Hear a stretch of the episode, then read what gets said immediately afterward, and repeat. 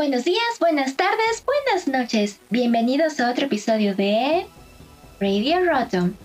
Les saluda Profesor Malus y Profesor Linden. Y el día de hoy vamos a hablar de un tipo de Pokémon muy querido por la mayoría de los entrenadores y es de los Pokémon Fantasma. Sobre los Pokémon Fantasma podemos decir que nos han causado fascinación en absolutamente todas las regiones en las que han salido desde su inicio en la región de Kanto. Y a pesar de que solamente tres Pokémon de los originales 150 son del tipo fantasma y ni siquiera son fantasma puros, son Pokémon que queremos muchísimo y que tienen muchísima presencia tanto en la mercancía como en peluches, como, como en eventos. Y esos son Ghastly, Haunter y Gengar.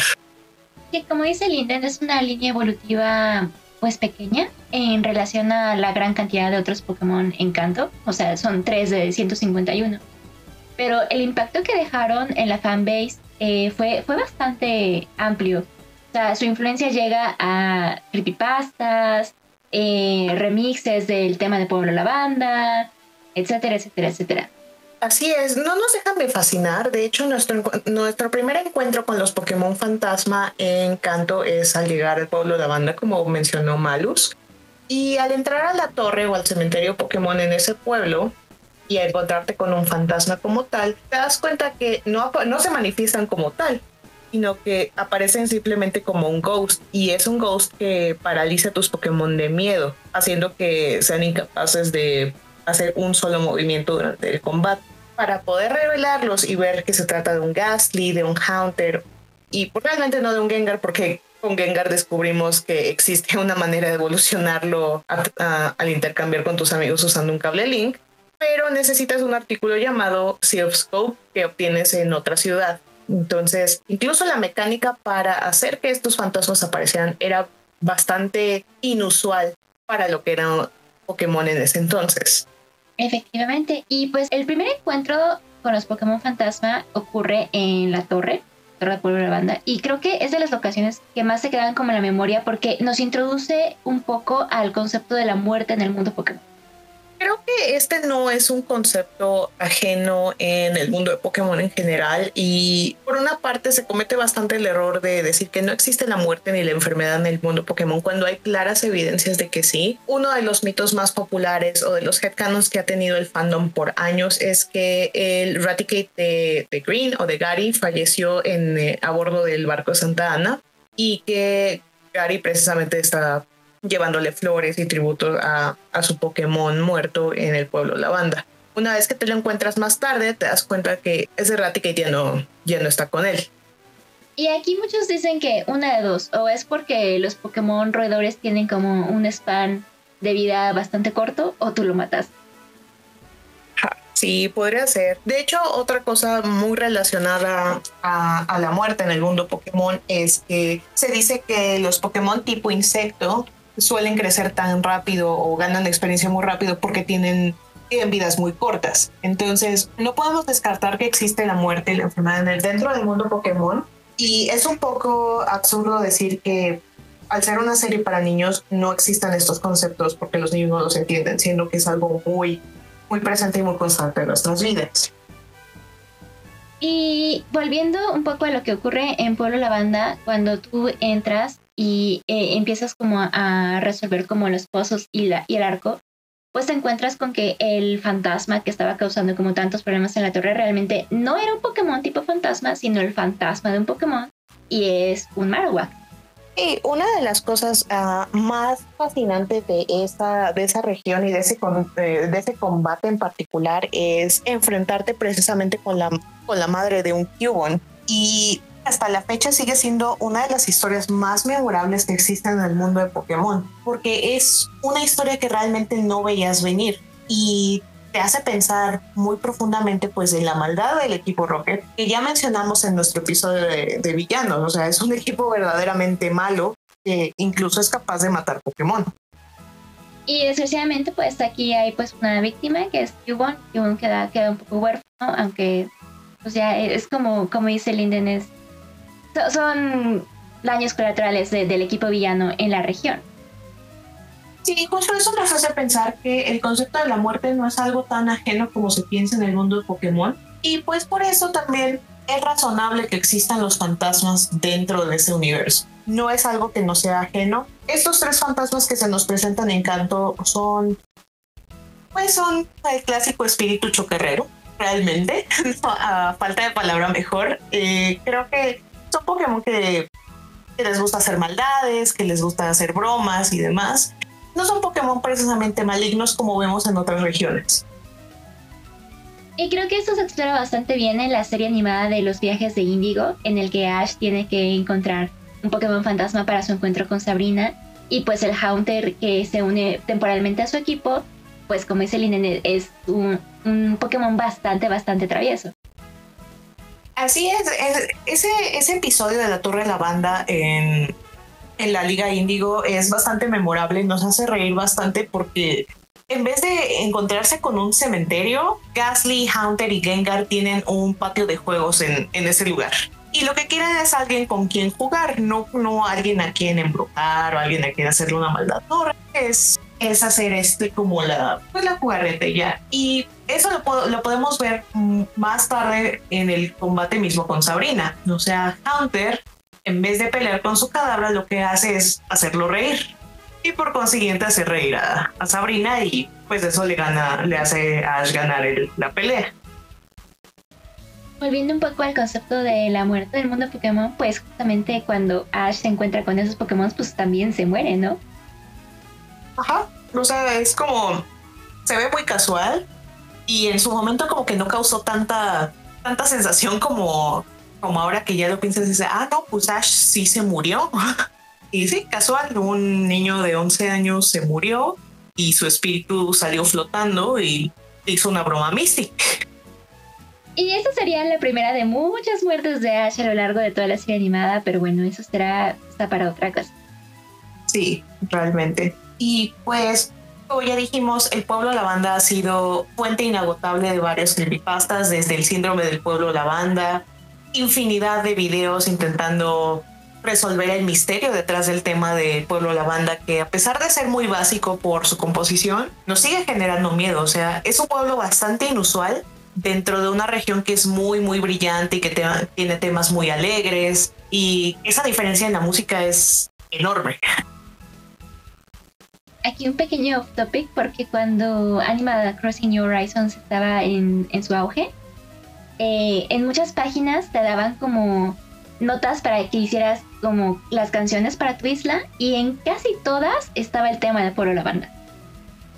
Así es, sí, sí, sí, recuerdo muy claramente eso. Y pues, pues obviamente para, para mencionar una de las bromas más recurrentes en el mundo Pokémon es el de la mano blanca, afuera del, cementerio de Pueblo Lavanda, de la torre, hay un NPC que, que te dice, no, pues los fantasmas no son reales. Oh, pero ¿qué es esa mano blanca en tu hombro? Y este chiste también lo está repitiendo Mori ahorita en Pokémon Masters. Cuando tienes, eh, cuando logras reclutarlo con su traje de Halloween, también es un poco bromista con. Sí, me, me, gustó muchísimo que en Pokémon Masters uh, recurrieran a esa broma y realmente han hecho un trabajo maravilloso con el personaje de Mori, dándole mucho más, este, más spotlight justo en esta, en esta época. También tenemos que mencionar que los Pokémon tipo fantasma tenían muy pocas debilidades. Entonces, eh, eran Pokémon de temer cuando estaban en el equipo de alguien. Y yo creo que junto con Porygon, con Ditto y obviamente Mewtwo, eran de los Pokémon más codiciados todo mundo quería tenerlos. Y a pesar de que pues era difícil obtener un Gengar por lo mismo de que no todos, no todo mundo tenía acceso a un cable link, era como fácil encariñarte con tu Haunter y pues resignarte a que quizá nunca podrías tener un Gengar a menos que alguien, alguien fuera benévolo y te, te diera un, un Haunter y que evolucionara a través de un intercambio. Pero pues ya con, con la tecnología con la que contamos hoy día, pues ya es mucho más fácil tener acceso a esos Pokémon. Cuéntanos en nuestra cuenta de Twitter si son del equipo Haunter nivel 100. sí, y pues no podemos dejar tanto sin hablar de una entrenadora muy prominente de la región, un alto mando, sentó unas bases tremendas para todos los entrenadores de tipo fantasma de ese momento en adelante y no puede ser ni más ni menos que Agatha. Agatha es una entrenadora con una presencia bastante fuerte desde la manera en que se presenta. Eh, creo que eso se ha explorado bastante en animaciones, como la manera en la que libera su Gengar a partir de su bastón. Es una animación preciosa que le hacen a él.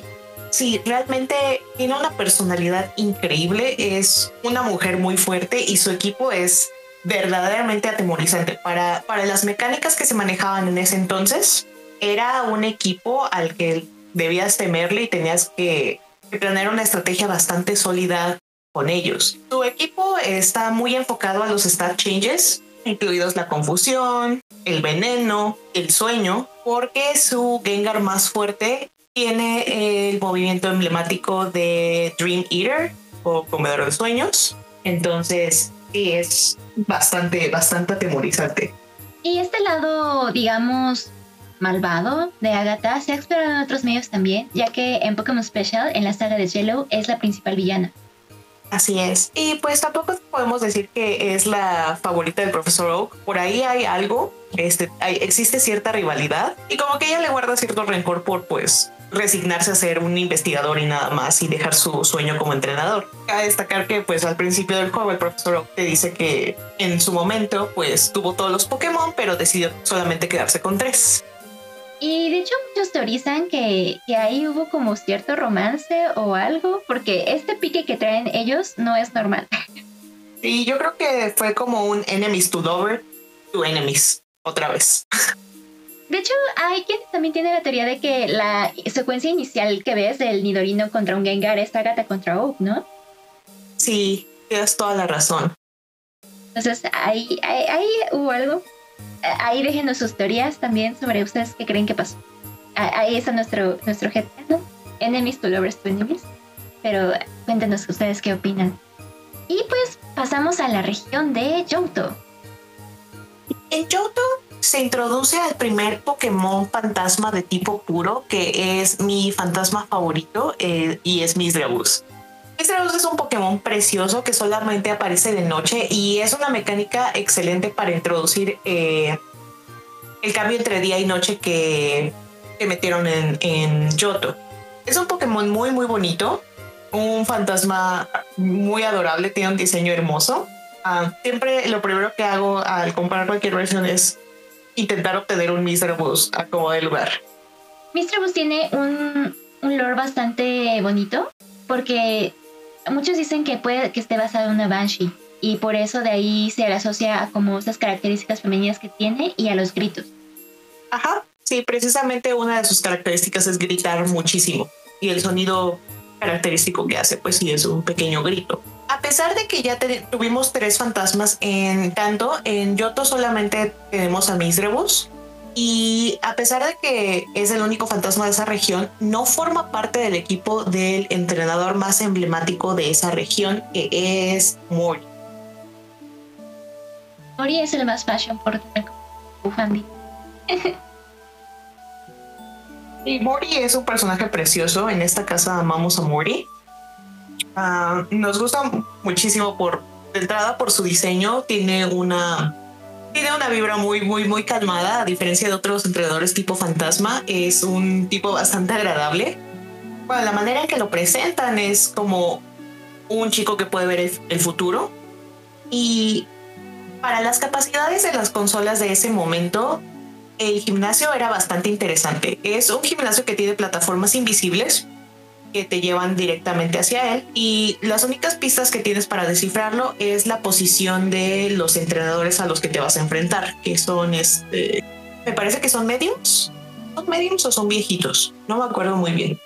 Y de hecho uno de los hacks más, uh, bueno, no es un hack, es realmente algo que ocurre como, como una animación de, de cuando empieza la batalla, es que por un momento puedes ver el camino y ya con eso te puedes dar cuenta de por dónde ir más o menos y cómo evitar a los entrenadores si ese es como tu estilo. Pero sí, el combate con Mori es bastante, uh, bastante inusual. A mí me gusta muchísimo porque no es como muy común ver a, a un entrenador tipo fantasma tan al inicio de tu viaje. un dato de etimología es que muchos creen que el nombre de Mori viene de la palabra mort en francés y asociado a lo muerto. Sí, en esta casa realmente creemos que Mori es un entrenador fascinante y me agrada muchísimo que Pokémon Masters le dé mucho, mucho spotlight en este evento, particularmente con su Sigma Suite. Y pues una de las cosas más fascinantes de Mori es su compromiso, su visión de entender la mitología de, de, Yoto a la par de su amigo, de su amigo, Eusin. Y mucho más tarde nos los encontramos en Black and White 2 con un Gengar, un Mismagius, un Bannet, un Dosnoa, un Chandelure y un Frostlass, un equipo bastante, bastante completo. Y una cosa que, uh, que habíamos estado hablando antes, cuando Mori te llama usando la función de, de las llamadas dentro de Heart, uh, de Gold y Silver, te dice en secreto que él prefiere a Raikou y Entei en vez de Suicune. Así de que no le digas Eusin, por favor. Se va a sentir su amigo. Va a lastimar sus sentimientos. Ahí, ahí se vio la amistad, ahí se vio. Y en la siguiente región tenemos también nuevas eh, formas de Pokémon Fantasma. Y creo que aquí es donde se empiezan a atrever como más sobre cuestión de, de lore y, y, diseños alrededor de ellos. Y los primeros ejemplos son Sableye, Chet Ninja, Dos, Clubs y Choppet y. En Joven vemos Pokémon realmente fascinantes y Pokémon muy queridos. Empecemos por, eh, por el primer Pokémon fantasma que te encuentras en esa región que es Sableye. Mm, Sableye no es un Pokémon fantasma tan común como uno pensaría. Mm, no es un Pokémon tan incorpóreo como los demás. O sea, justo antes de grabar esto, estábamos diciendo que Sableye es un Pokémon durito. Se ve como que tiene más es como más tangible. Y es probable que esté basado como en un, en un duende o en un goblin más que en un fantasma como tal. Y aparece en una, en una caverna en Beaufort City, justo antes de, de que encuentres a Steven. Creo que es muy importante recordar que en esa, en esa cueva necesitas usar flash para poder abrirte camino y ver, y ver hacia dónde estás yendo. Cuando usas flash, Sableye deja de aparecer por, por algún momento porque esos Sableyes en particular buscan estar en ambientes muy oscuros, ya que no, ya que son Pokémon ciegos. Y pues se alimenta de rocas y piedras preciosas, como Steven, pero Steven no es un cebo. Maneras de atrapar a Sable y Steven, una piedra chida. Y que nada más te tienes que aventar una piedra chida y ya con eso queda. Y pues, efectivamente, o sea, la dieta de Sableye es como de, la, de las características más distintivas de este Pokémon, ya que se dice que de tanto comer gemas, los ojos de Sableye por eso se convirtieron en gemas también. Y pues sí, como dice Linden, encontrarse a un Sableye en una, una cova, pues es de mucho miedo, ya que muchos te dicen que te puede robar el alma porque lo único que ven es el resplandor de sus ojos. Así es. Tiene un lore bastante terrorífico, Sableye. Y, y, ajá, como dice Linden, o sea, Sableye dicen que podría estar basado en las leyendas nórdicas de duendes y nivelungus. Aquí podemos hacer como una comparación con Gollum y mi precioso.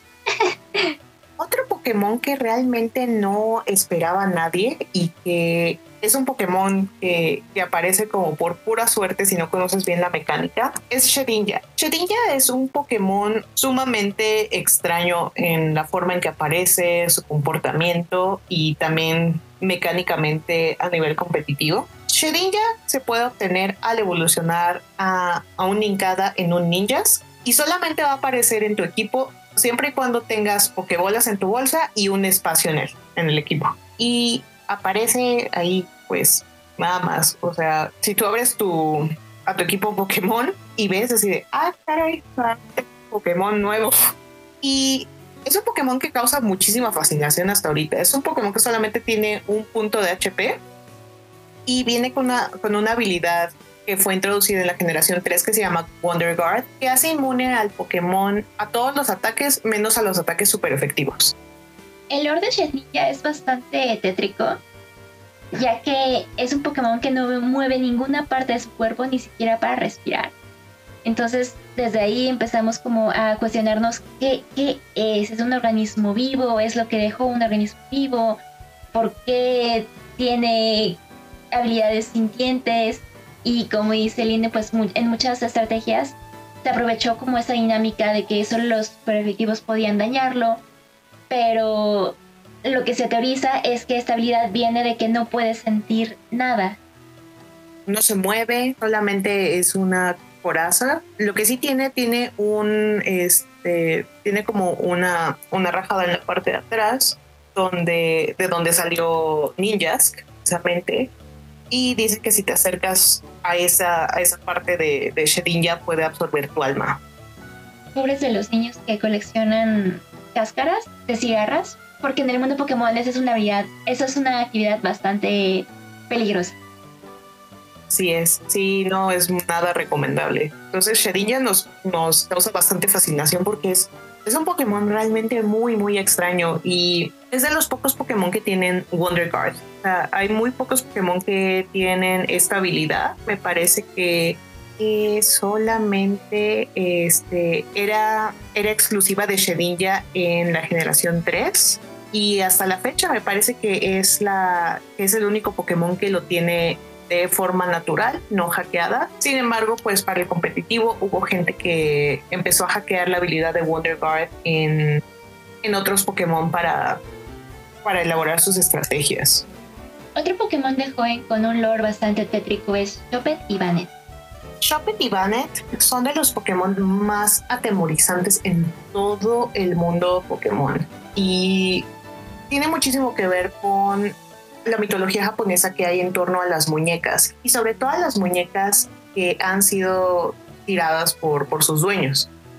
Choppet se alimenta de emociones negativas, entonces tiene como esa parte que vemos como un chiquito eso es lo que usa como para absorber sentimientos como ira, celos y envidia. Entonces, mucha gente agradece que se esté paseando porque se supone que de alguna manera pues purificaría el ambiente, pero por otro lado también hay quienes dicen que pues es una mala señal porque entonces ah, es, es probable que hay emociones negativas pues por donde anda, ¿no? Porque ahí anda buscando comida. Una cosa bien, bien importante de resaltar es que en la línea evolutiva de Chopet está Bannet y Bannet consiguió atrapar la atención del mismísimo Jonji Ito. Jonji Ito hizo unas una de ilustraciones así brutales sobre Bannet, así son escalofriantes. Y, es que sí da bastante miedo, miedo Bannet considerando que las entradas del Pokédex dicen que está buscando a su dueño, pero nunca te especifican con qué intención. No sabemos si para reunirse con su dueño o para hacerle algo a su dueño. Exactamente. Dicen que la, energía que mueve a Bannet eh, es un rencor bastante poderoso. Entonces, pues de ahí nos podemos dar la idea de que realmente sus intenciones tal vez no son las mejores. Sí, precisamente es como, es un Pokémon de los más, más tenebrosos que hay en el mundo Pokémon. O sea, de entrada el diseño de, de ambos son da bastante miedo. Y ya si vemos a Megabanet, ya es como otro nivel de, ya es como otro nivel de miedo, porque Megabanet parece que tiene como, como entrañas, pero son rojas y si dan, si dan miedito. Pero la parte positiva es que se dice que si tú tratas bien a un Banet, este resentimiento se va a calmar y va a volver a ser un peluchito. Entonces, si se encuentran uno, ya saben qué hacer trátenlo bien. Acuérdense, este es un, este es un buen momento para tratar bien a sus peluches, por favor. No queremos que aumente la población de Banets. Y nuestro siguiente Pokémon de la lista es Duskull, que tiene, a mi parecer, uno de los diseños más bonitos. Duskull, pues tal cual, es un fantasma muy pequeño, es súper, súper chiquito, pesa apenas 15 kilos y mide 80 centímetros, es un pequeño bebé parece como si fuera la, representación clásica de la muerte. Tiene su mascarita de calavera y es un Pokémon que se ve muy bonito a pesar de ser un fantasma y de tener una historia bastante bastante macabra. Eh, usualmente los Duskulls se la pasan siguiendo a alguien y son capaces de atravesar cualquier tipo de pared, no importa qué tan gruesa sea la pared. Y los persiguen hasta que empiece el otro día, entonces son bastante, bastante persistentes. También de ellos se dice que disfrutan eh, que los niños lloren. Así que si se portan mal, pues se les puede aparecer Duskull para hacerlos llorar. Y usualmente el truco del Duskull es salir de una pared y asustar a su presa. Y su evolución a mí no me gusta tanto porque creo que pues lo bonito de su diseño pues se perdió un poco.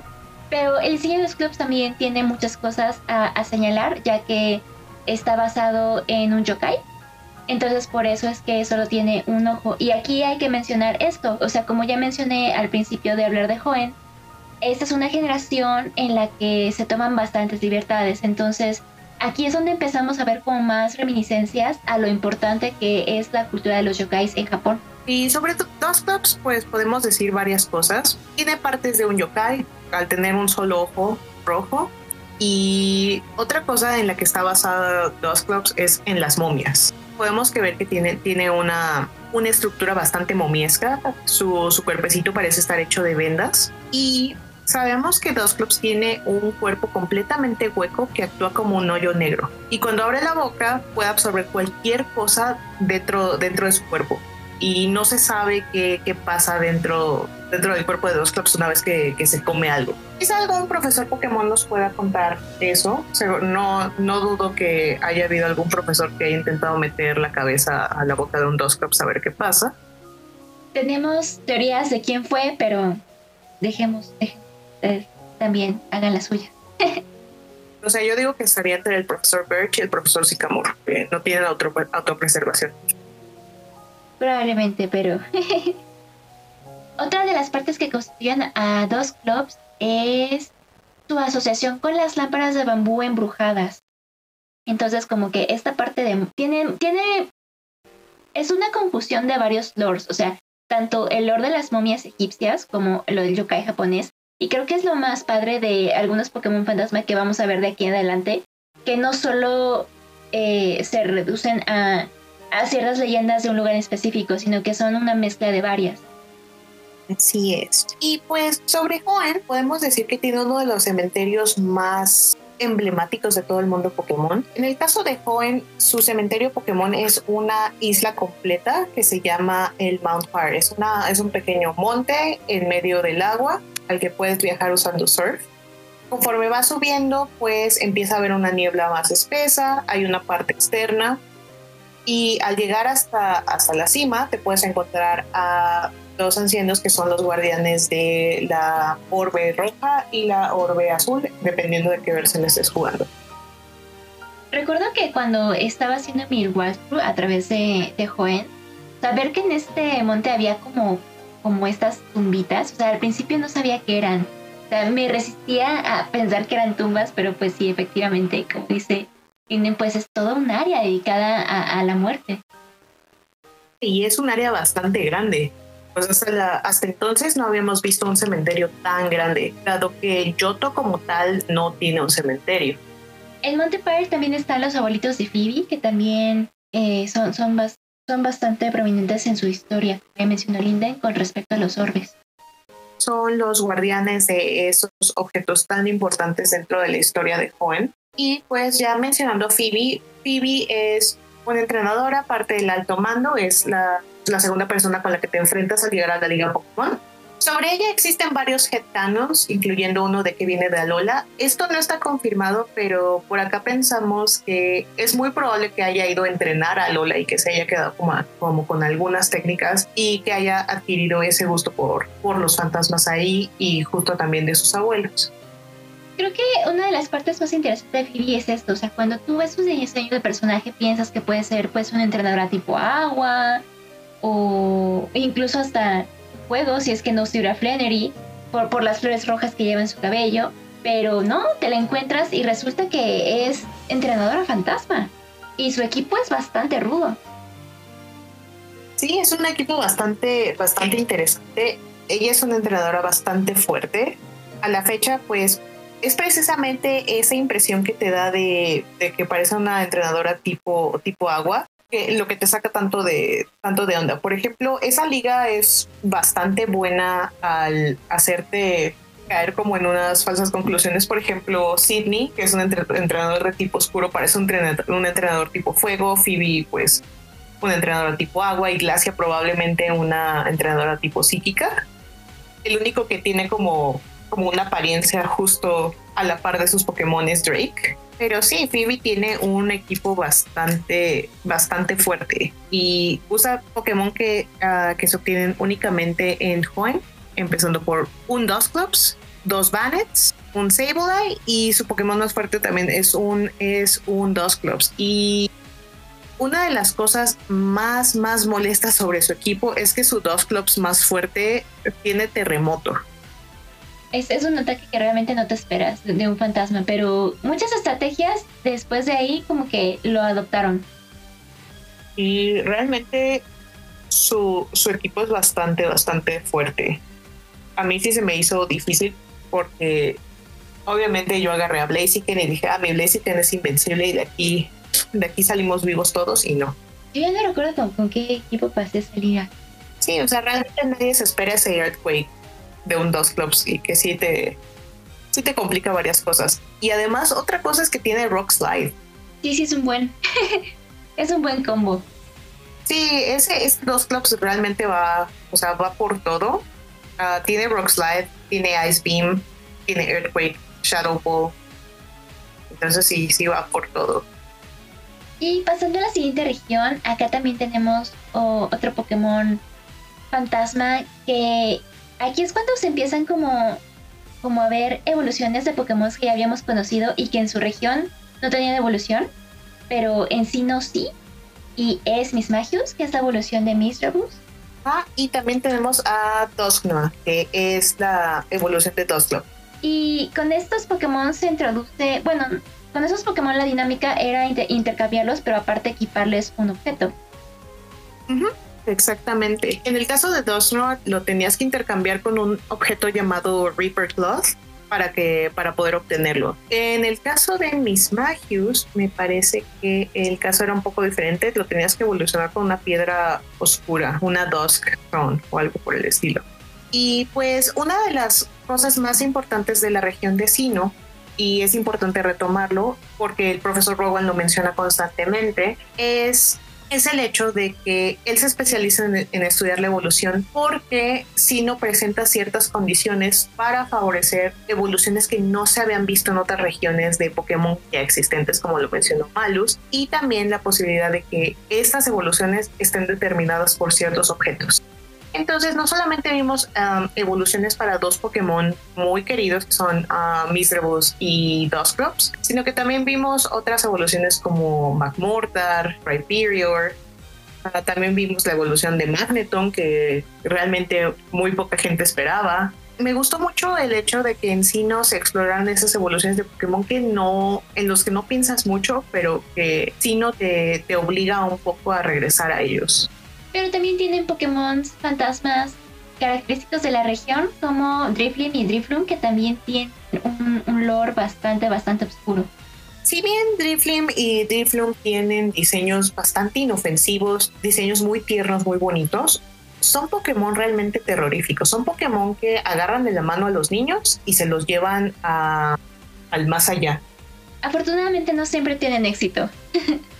Sí, y esto viene con ciertas desventajas, ¿no? Porque los Driflooms y los Driflims al final del día son globos, entonces igual salen volando a la siguiente ciudad o te dejan botado a media, a media ruta o te llevan a, al más allá. O sea, es como un volado. Yo tengo el headcanon de que las personas de Sino hacen que sus hijos carguen piedras para que sean más pesados y los Driflooms no se los lleven. Sí, usualmente pues se recomienda en la mitología que debes usar algo muy pesado, mandar a tus, tus hijos con, piedras en la, en la mochila para que no se los lleve un Drifloom o un Driflim. Ah, una de las mecánicas más importantes dentro de Sino eran los eventos que estaban basados en fechas, entonces Drifloom y Driflim aparecían cerca de los molinos de viento, me parece que los miércoles y los viernes. Y su diseño es muy muy bonito, como o sea, son como globitos, pero globitos malvados. Sí, no son, no son globitos de los buenos, son globitos malos, pero sí causan bastante fascinación. Y una de las cosas más bonitas es que los puedes ver en el, en el overworld, o sea, los puedes ver como Pokémon con los que puedes interactuar. Entonces, esa parte es muy, muy bonita sobre, sobre Sino. Otro Pokémon fantasma muy único y es el que le da nombre a este bonito podcast, es Rotom. Uy, sí, Rotom es un fantasma que rompe mucho los esquemas, pero es un fantasma muy, este, digamos, es un fantasma muy común. Es el clásico fantasma que embruja todos tus electrónicos, como nos pasó esta semana. Ah, seguramente ustedes han sido víctimas de, que sus electrodomésticos no funcionan en lo absoluto y muy probablemente esto se deba a la presencia de un Rotom. Eh, se intentaron hacer varias cosas un Rotom entró a las CPUs y nomás no se pudo. Nada más no se pudo. El Rotom se comió los, los renders. pero de eso ya, ya, ya contaremos. Ya contaremos después, pero aquí estábamos haciendo renders. Pero sí, Rotom es un Pokémon bastante inusual y nos lo encontramos en la Old Chateau en el bosque de Eterna, embrujando una tele. Al igual que Drifting y Drifloom, Rotom aparece en ciertos días de la semana a, cierta, a, ciertas horas de la noche y solamente tienes esa oportunidad para capturarlo en esa semana. Y una de las características principales es que Rotom es un Pokémon tipo fantasma, tipo eléctrico, y esto le permite embrujar a diferentes tipos de electrodomésticos para poder cambiar su tipo. Entonces puede, puede embrujar desde una lavadora hasta una podadora de seso. Esa habilidad que tiene está también basada en el yokai en el que se inspira, que es, el Tsukomogami, que es un espíritu naranja. Sí es, y pues Rotom ah, también se hizo uno de esos Pokémon muy, muy queridos, un Pokémon que, que ha salido en muchísimas regiones después, eh, embrujando un Pokédex y dándonos el Rotom Dex, que es bastante parlanchín. Y a pesar de que cuando salió Diamond y Pearl y luego Platino, mucha gente decía, ay, pero pues Pokémon ya se quedó sin ideas originales. La viva prueba de que esto no pasó es que Rotom se hizo un Pokémon muy querido y se mantuvo en la preferencia del público por años y hasta la fecha hay infinidad de, ah, mercancía con, con Rotom. Aquí quiero mencionar que Rotom es el mejor amigo de Reinhardt porque en Galar lo tenemos en forma de teléfono. Entonces, como dice Linden, se hizo un Pokémon vital en el día a día de las personas de esta región. Y nosotros también en el mundo real tenemos eso de Rotom porque hay hasta fundas de celular y artículos relacionados con él, con, con la forma de Rotom. Sí es. Realmente ah, la versatilidad de Rotom, de poseer cualquier tipo de objeto electrónico lo hace muy versátil y es posible incluirlo en todas las historias por esa razón. Raihan ama su, su Rotom Phone. Sin su, sin su Rotom Phone no habría esas selfies bonitas que se toma Raihan. Entonces, pues muchas gracias Rotom por darnos esas imágenes bellas. Mi querido Rey. Y también tiene un, un, papel bastante importante ahorita en Master Journeys, ya que las batallas oficiales del campeonato mundial se, validan con un dron poseído por un Rotom. Así es. Sí, Rotom es realmente un Pokémon muy versátil. O sea, quizá empezó con una línea muy limitada de electrodomésticos, pero ahora ya Pokédex, más teléfonos, drones. Ese Rotom lo puede todo. Ojalá que no lo que las grandes compañías de electrodomésticos no se den cuenta de que existe porque como dices, tal vez lo hagan meterse en más cosas y pobrecito. Sí, o sea, pobre Rotom, quizá también ha sido explotado por los trabajos Pokémon. Muy probablemente, pero ese es un tema que ya saben que es medio espinoso aquí. sí, es un, es un tema duro. La esclavitud Pokémon es un problema.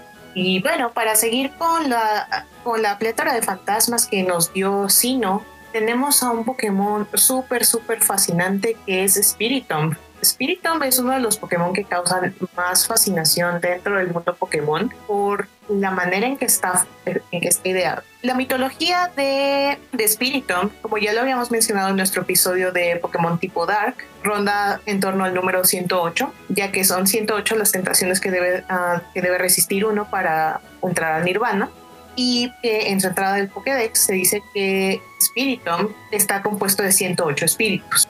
También lo puedes encontrar en la ruta 108 en Omega Rubia y en Alpha Sapphire. Es hace 108 kilos y su defensa y su defensa especial son de 108 respectivamente. Y es un Pokémon que da bastante miedo, ya que si pensamos nuevamente en la biología Pokémon, ¿qué hace que estas almas estén contenidas en este, en este objeto y hayan formado esto? E, es, es algo bastante, bastante interesante de pensar. Así es, realmente es un Pokémon terrorífico. Eh, también es una de las partes más importantes del equipo de Cintia, que es muy variado. Creo que Spiritomb es uno de sus Pokémon principales y más fuertes. y tuvo muchísima presencia en el competitivo. Y esto fue porque en un inicio a los espíritus les hackeaban la habilidad de Wonder Guard, que es la misma que tiene Shedinja, para crear una estrategia que se llama Wonder Tomb, ya que al ser tipo fantasma y tipo oscuro, es, lo hace básicamente inmune a cualquier ataque, ya que nada es súper efectivo contra esa combinación de tipos. Este Pokémon también tuvo una participación fuerte del anime, ya que está relacionado con la leyenda del guardián de Laura, ya que en Sino también se nos introduce a este fenómeno de Laura, que desgraciadamente ya está un poquito abandonado por Pokémon Company, pero Spiritomb también ahí hizo una aparición y tuvieron que, que volver a encerrarlo para que no diera problemas.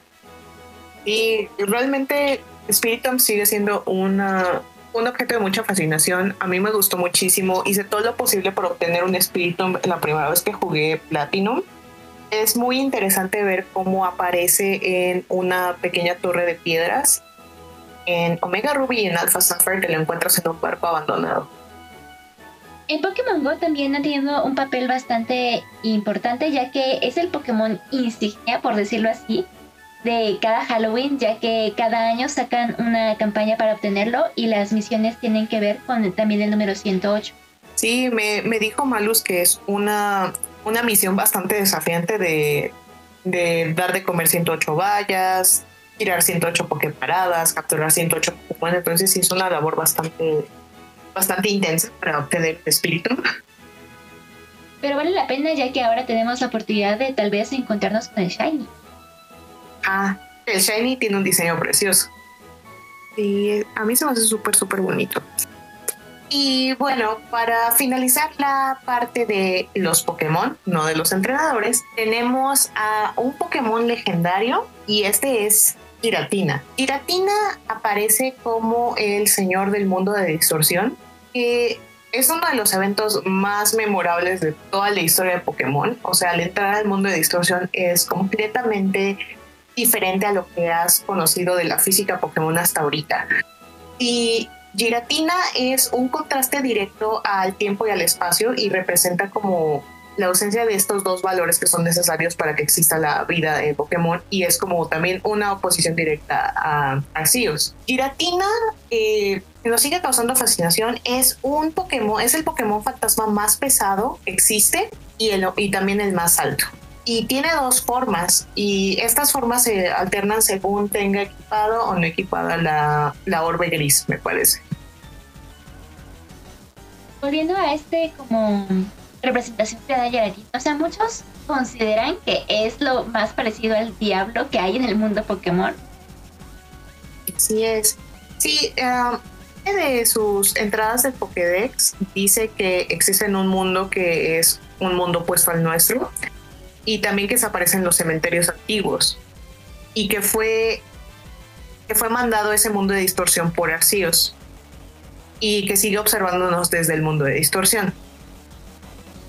Y el mundo de distorsión fue de las mecánicas más padres que se introdujeron en, Platino.